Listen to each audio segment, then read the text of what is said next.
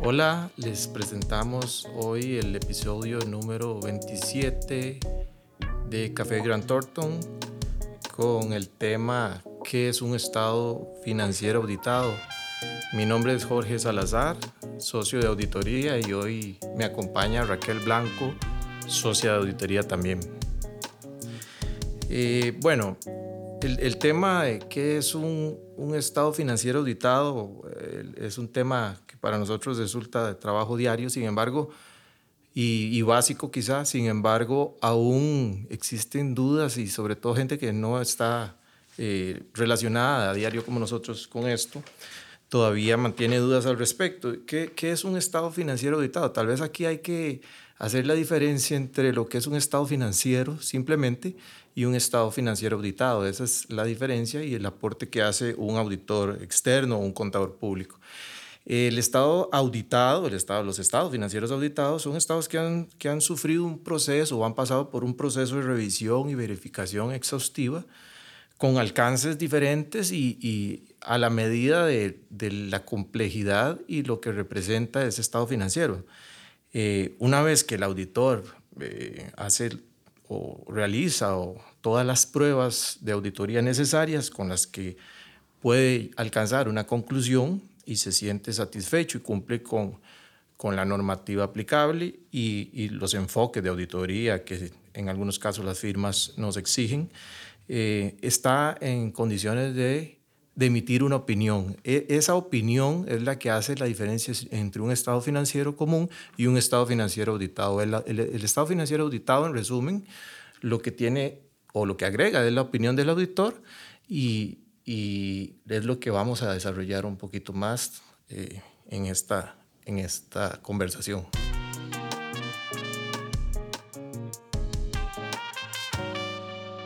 correcto. Y tal vez uno de los puntos importantes que, que a veces eh, genera mucha duda es sobre la normativa contable.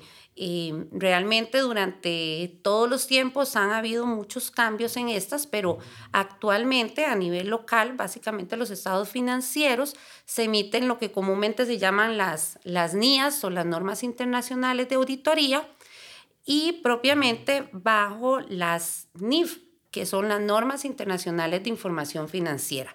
Ya estas últimas, desde el año 2000 más o menos, es que se empiezan a utilizar más frecuentemente. Son las normas que están aprobadas por el Colegio de Contadores Públicos aquí en Costa Rica y recientemente ha tomado un gran crecimiento, un gran auge en las empresas, la aplicación de lo que se le llama la NIF para pymes que sobre esto también hay, existen eh, dudas o, mitos, por decirlo así, de que las empresas dicen, no, yo no puedo aplicar pymes, ni para pymes, porque no soy una empresa eh, pymes, pero realmente eso también tiene ahí un, un, desconocimiento a veces en función de que realmente... Eh, la mayoría de las empresas locales, por decirlo así, aquí en Costa Rica, pueden aplicar esta, esta norma contable. Sí, así es, Ra, que eh, eh, en realidad las NIF para pymes, complementando lo que dices, eh, representan una gran ventaja porque están más, ah, si podemos decirlo, más acorde o más, se acercan más a la realidad económica de las empresas o de la mayoría de las empresas que tenemos en Costa Rica.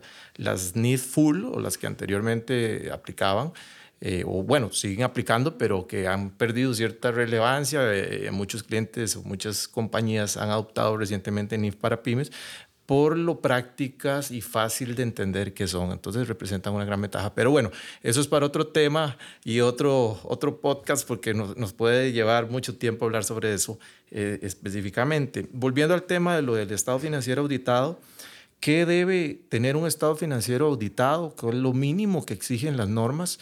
Bueno, el, estado financiero auditado debe tener los cuatro estados financieros. Los cuatro estados financieros básicos es por exigencia el balance de situación, eh, que es muy importante, da una imagen rápida de cómo se distribuye el activo, el pasivo y el patrimonio eh, neto de la compañía en, a una fecha. Es muy importante. El balance siempre es a una fecha.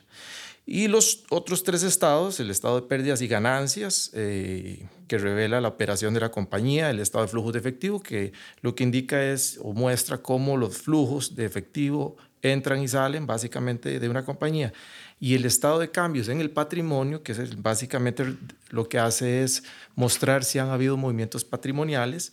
Esos tres estados finales son por un periodo determinado. Recientemente tuvimos periodos con la, la entrada en vigencia de la ley de fortalecimiento tuvimos un cambio de periodo, entonces hay comparaciones de periodos de, de, 15 meses versus 12 meses. Bueno, ya este año estamos eh, empezando con periodos de 12 meses finalizados a diciembre y, la, y la, la, comparación va a ser anual a partir de este año, pero, pero es importante que esos cuatro estados sí... Eh, son por periodos, a diferencia del balance, que lo que indica la situación en, en, una fecha determinada. Generalmente hablamos de auditados a una fecha de cierre y a partir de la entrada en vigencia de la ley estamos eh, trabajando las compañías y auditores con cierres a diciembre, año natural.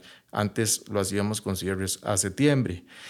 Eh, esto es exigido por las normas, eh, estos cuatro estados financieros, además de las notas y las políticas contables. Las notas de las políticas contables pueden ser tan amplias o pueden ser muchas o relativamente pocas y esto va a depender de la eh, de las cuantías o de los montos de ciertas cuentas, eh, obviamente las políticas que tenga la compañía para reconocer contablemente toda su, su operación y también este, va a depender de la complejidad. Entonces aquí si las notas van a ser tan, tan robustas o pueden ser más, más resumidas dependiendo de, de qué tan compleja o tan grande sea la compañía o el estado financiero que estamos hablando. Sí, y complementando tal vez un poco esto, recordar igual que en función de las normas que estamos aplicando, eh, digamos, las compañías Así también las normas te exigen una serie de revelaciones y es parte también del aporte eh, que da a las compañías el que un,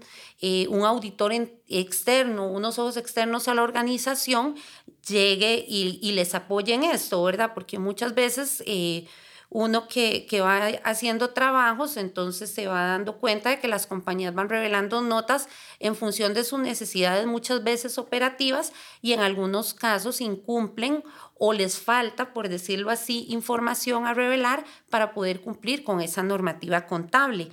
De ahí también eh, tomo, digamos, la línea en por qué es importante eh, un estado financiero auditado. Eh, y como, como lo mencionabas al inicio, realmente es un tercero externo a la compañía donde llega y hace una revisión de esos estados financieros. ¿Y cuál es el objetivo básicamente? Brindar una confianza, brindar eh, una objetividad de alguien independiente sobre las cifras que se tienen eh, la compañía, ¿verdad? Entonces, esto sí sí creo que es bastante importante bajo esa misma línea porque adicionalmente genera cierto tipo de información eh, valiosa para, para los empresarios, para los accionistas de las compañías, eh, que les puede ayudar en un futuro también para, para toma de decisiones, ¿verdad? No es lo mismo que alguien eh, interno llegue y haga sus, sus análisis a que unos ojos fuera de la organización llegue y básicamente les vaya diciendo como el camino, por dónde van, si van bien, van mal o en función de oportunidades de mejora también. Sí, sí, eso que decías Raquel es, es importantísimo. A veces nos preguntan, sobre todo gente que no está en nuestra industria, ¿qué, qué hacemos nosotros o cuál es nuestra profesión, verdad? ¿Qué, qué aportamos? Creo que las palabras claves, resumiendo lo que, lo que decías, es independencia, primero.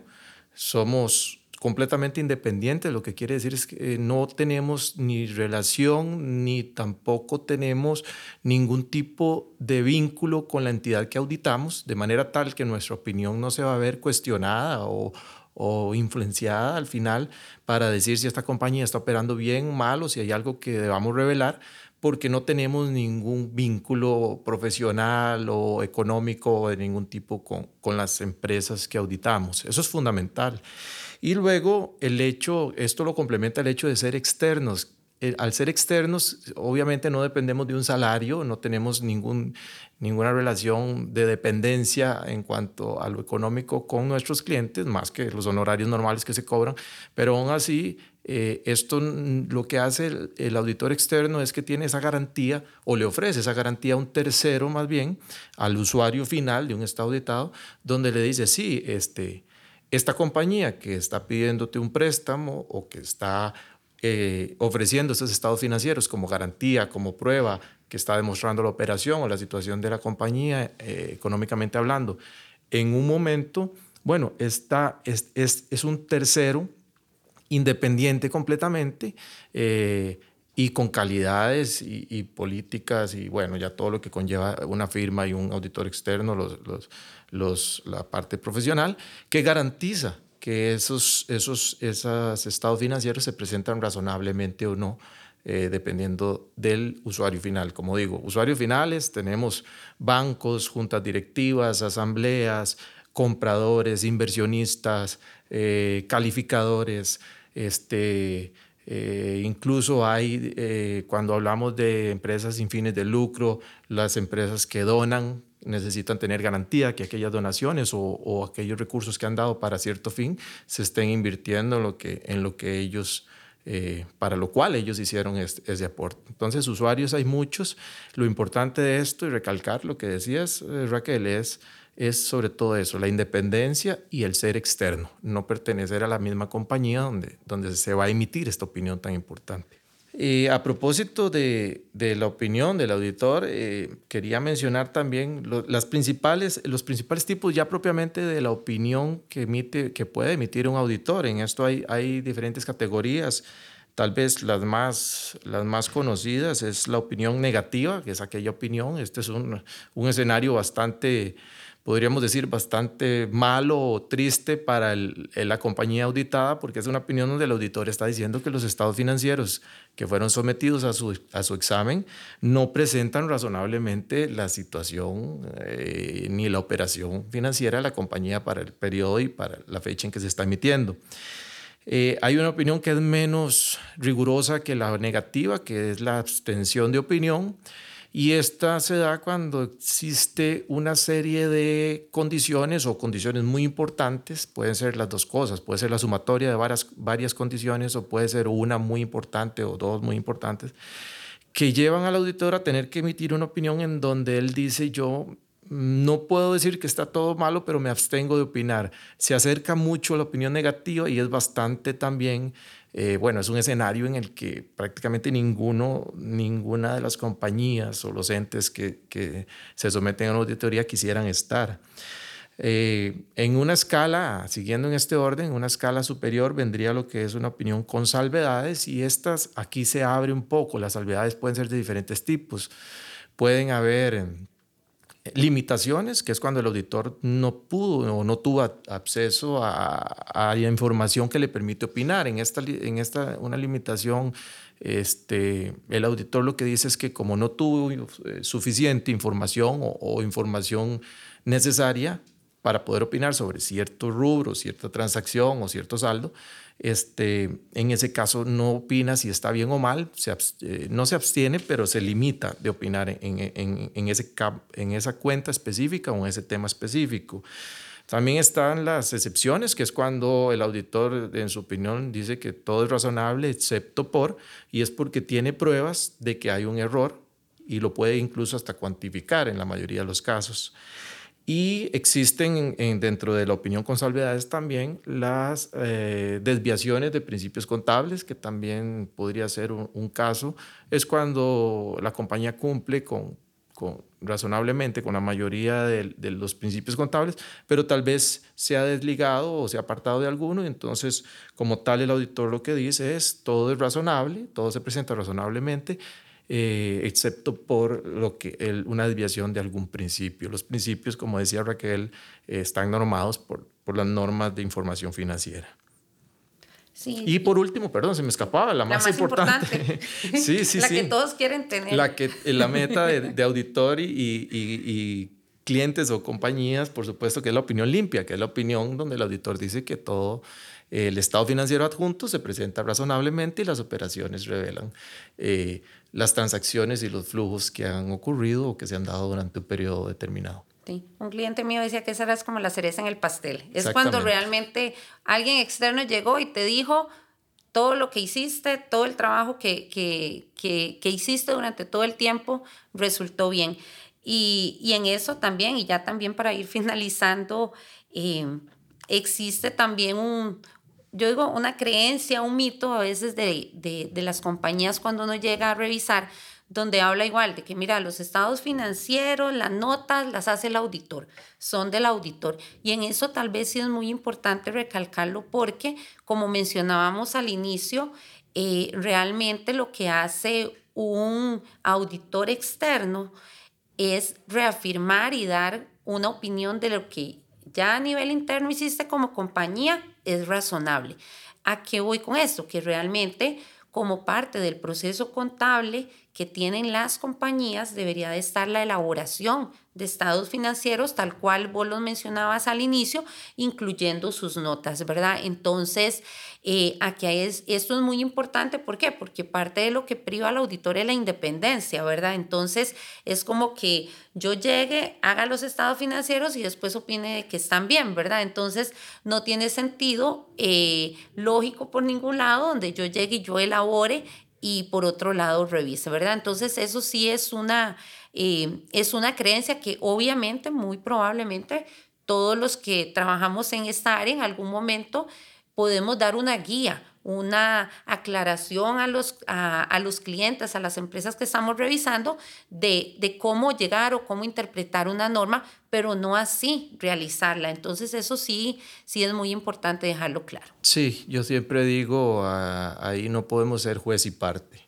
Eh, bueno, pero es una, es, como dice Raquel, esto eh, en el día a día ayudamos en lo que se pueda a nuestros clientes, brindamos la asesoría y la guía necesaria, pero siempre es importante que sea el, el, el, el cliente el que haga y, el que elabore sus estados financieros. Eh, tanto los cuatro estados financieros básicos como las notas y las políticas. Y eso nos da completa independencia para poder auditarles. Creo que con esto hemos, hemos cumplido con el tema. Eh, estuvimos con ustedes en este episodio número 27 de Café Gran Thornton. Raquel Blanco, socia de auditoría, y quien les habla, Jorge Salazar, socio de auditoría también. Muchas gracias. Gracias.